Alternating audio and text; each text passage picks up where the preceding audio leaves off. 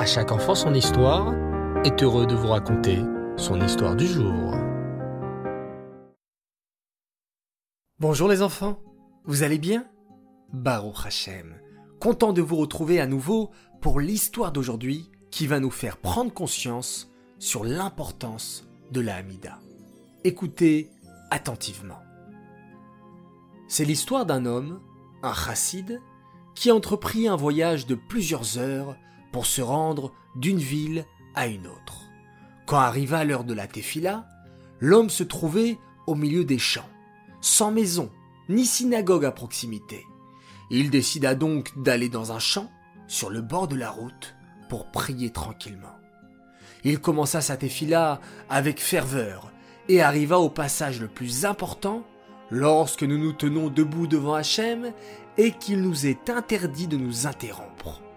Vous avez deviné de quel passage il s'agit, les enfants Oui, bravo, la Hamida, appelée également le Shemone puisqu'il y a 18 et même 19 bénédictions dans la Hamida.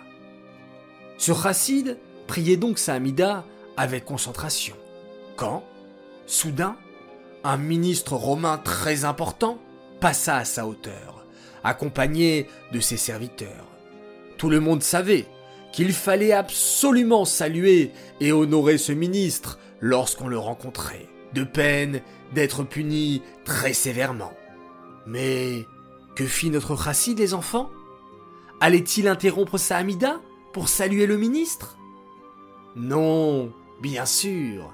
Il resta bien concentré sur les mots qu'il prononçait, sans prêter attention au monde autour de lui. Même lorsque le ministre se mit devant lui et le salua d'une voix forte, il ne lui répondit pas et ne le regarda même pas. Le ministre romain, plein de colère, attendit que l'homme termine et lui dit Idiot, ne vois-tu pas qui a croisé ta route? Comment oses-tu ne pas me saluer? Tu seras puni sévèrement pour cette insolence. S'il vous plaît, monsieur le ministre, lui répondit calmement le chassid, laissez-moi juste vous expliquer la raison de ma conduite, et je suis sûr que vous comprendrez et me pardonnerez. Dites-moi, avez-vous déjà rencontré le roi lui-même? Bien sûr, lui répondit le ministre avec orgueil. J'ai de nombreuses fois mérité de voir le roi. Tu me prends pour qui? Oui, d'accord.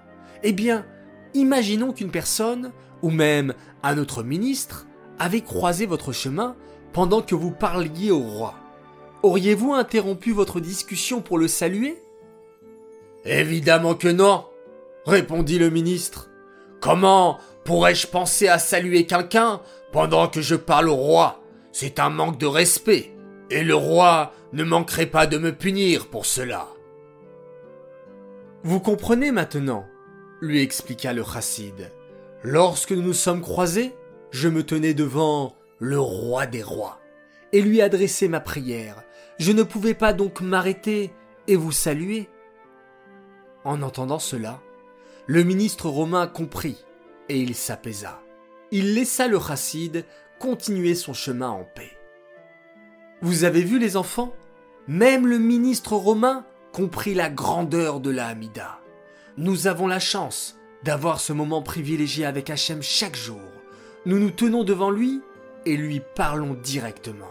Alors, je compte sur vous les enfants pour lire chaque mot de la Hamida avec concentration et pour ne pas vous laisser distraire par ce qui se passe autour de vous. Car Hachem est devant vous et il vous écoute. Cette histoire est dédicacée pour plusieurs grands Mazaltov. Premier Mazaltov pour un garçon qui adore nos histoires. Il s'appelle Menachem Mendel Aziza. Deuxième Mazaltov pour Moussia Bouni qui fête ses 9 ans. De la part de ton frère Mendel qui t'aime beaucoup. Shmuel, Tate et maman. Que tu sois toujours un exemple pour tes frères et ton entourage.